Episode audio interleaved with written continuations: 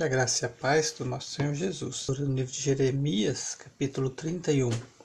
Está chegando o tempo em que serei o Deus de todas as tribos de Israel, e elas serão o meu povo.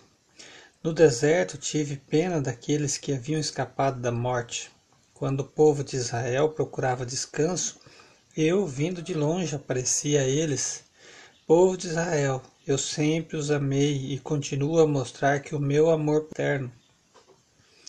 Eu construirei de novo a nação. Mais uma vez vocês pagarão os seus tambor...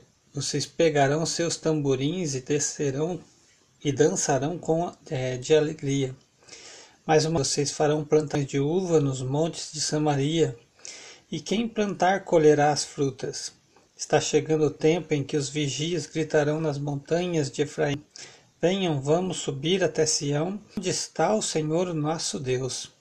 O Senhor diz: Cantem de alegria por causa de Israel, a maior de todas as nações. Cantem este louvor. O Senhor salvou o seu povo. Ele livrou o resto do povo de Israel. Eu os trarei do norte e os ajuntarei dos lugares mais, lugares mais distantes da terra. Né? Com eles viram os cegos e os aleijados as mulheres à luz. Eles vão voltar como uma grande, como uma grande nação. Quando eu os trouxer, ando e orando, eu os levarei para a beira de águas correntes, por uma estrada plana onde não tropeçarão. Sou para Israel e Efraim é o meu filho mais velho. O Senhor diz ainda: Nações, escutem o que tenho, estou o que eu, o Senhor, estou dizendo, e anuncie as minhas palavras nas ilhas e nas terras distantes.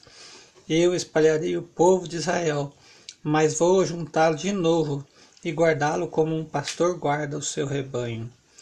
Eu libertei os descendentes de Jacó e os salvei das mãos ação mais forte do que eles. E vão chegar e cantar de alegria no monte Sião. Vão se alegrar com os meus presentes, com os cereais, o vinho, o azeite, o gado e os carneiros. Eles serão como um jardim bem regado e terão tudo o que precisarem. Estão então as moças e os moços e os velhos vão dançar e, e mudarei o seu choro em alegria e a sua tristeza em prazer. Alimentarei os sacerdotes com muita comida boa e darei ao meu povo todo o que precisar. Eu, Senhor, estou. O Senhor diz: Ouviu-se um som em Ramá, o som de um choro amargo. Era Raquel os seus filhos. Ela não quer ser consolada, pois todos estão mortos. Pare de chorar, enxugue as suas lágrimas. Tudo o que você fez pelos seus filhos será recompensado. Eles voltarão da terra do, do inimigo. Sou eu, Senhor, quem está falando. Há esperança para que você no futuro os seus filhos voltarão para casa. Sou eu, o Senhor, quem está falando. Escuto essas queixas do povo de Israel. Ó Deus, nós era, éramos como touros novos, ainda não amansados, mas tu nos ensinaste a obedecer.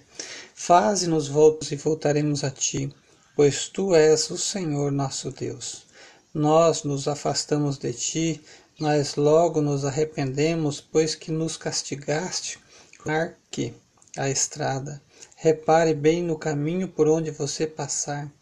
Volte, povo de Israel, volte para as cidades que eram suas. Povo rebelde, até quando você vai ficar?